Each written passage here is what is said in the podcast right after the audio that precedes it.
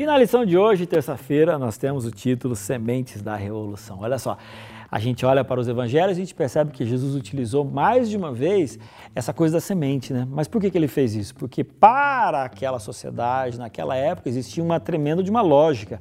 As pessoas trabalhavam com agricultura, então ele utilizava o que as pessoas entendiam para poder ele explicar é, os fundamentos do evangelho. Então, tem aquele momento que ele fala da semente de mostarda, porque ela era muito pequenininha, mas quando crescia, ela ficava bem grandona.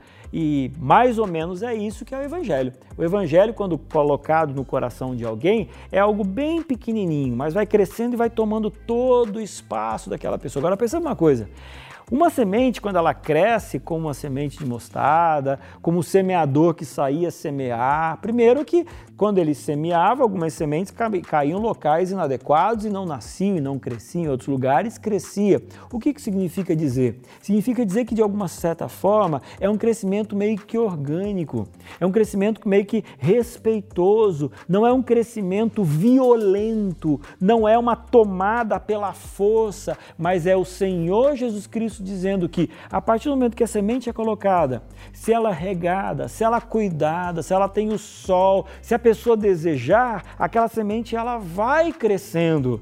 Quando você vê, por exemplo, uma semente crescendo ali no seu jardim, se você desejar, você vai lá e arranca.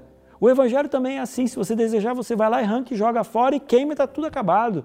Mas se você permitir, bondosamente, aquele evangelho ele vai crescendo, ele vai crescendo, vai fazendo lógica, até o ponto que uma pequena sementinha pode se transformar numa grande poderosa árvore ou uma grande hortaliça.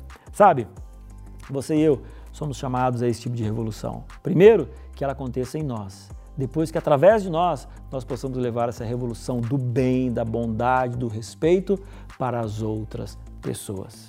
Para essa revolução é que o Senhor Jesus Cristo está chamando você para que você esteja alistado nesse bom exército.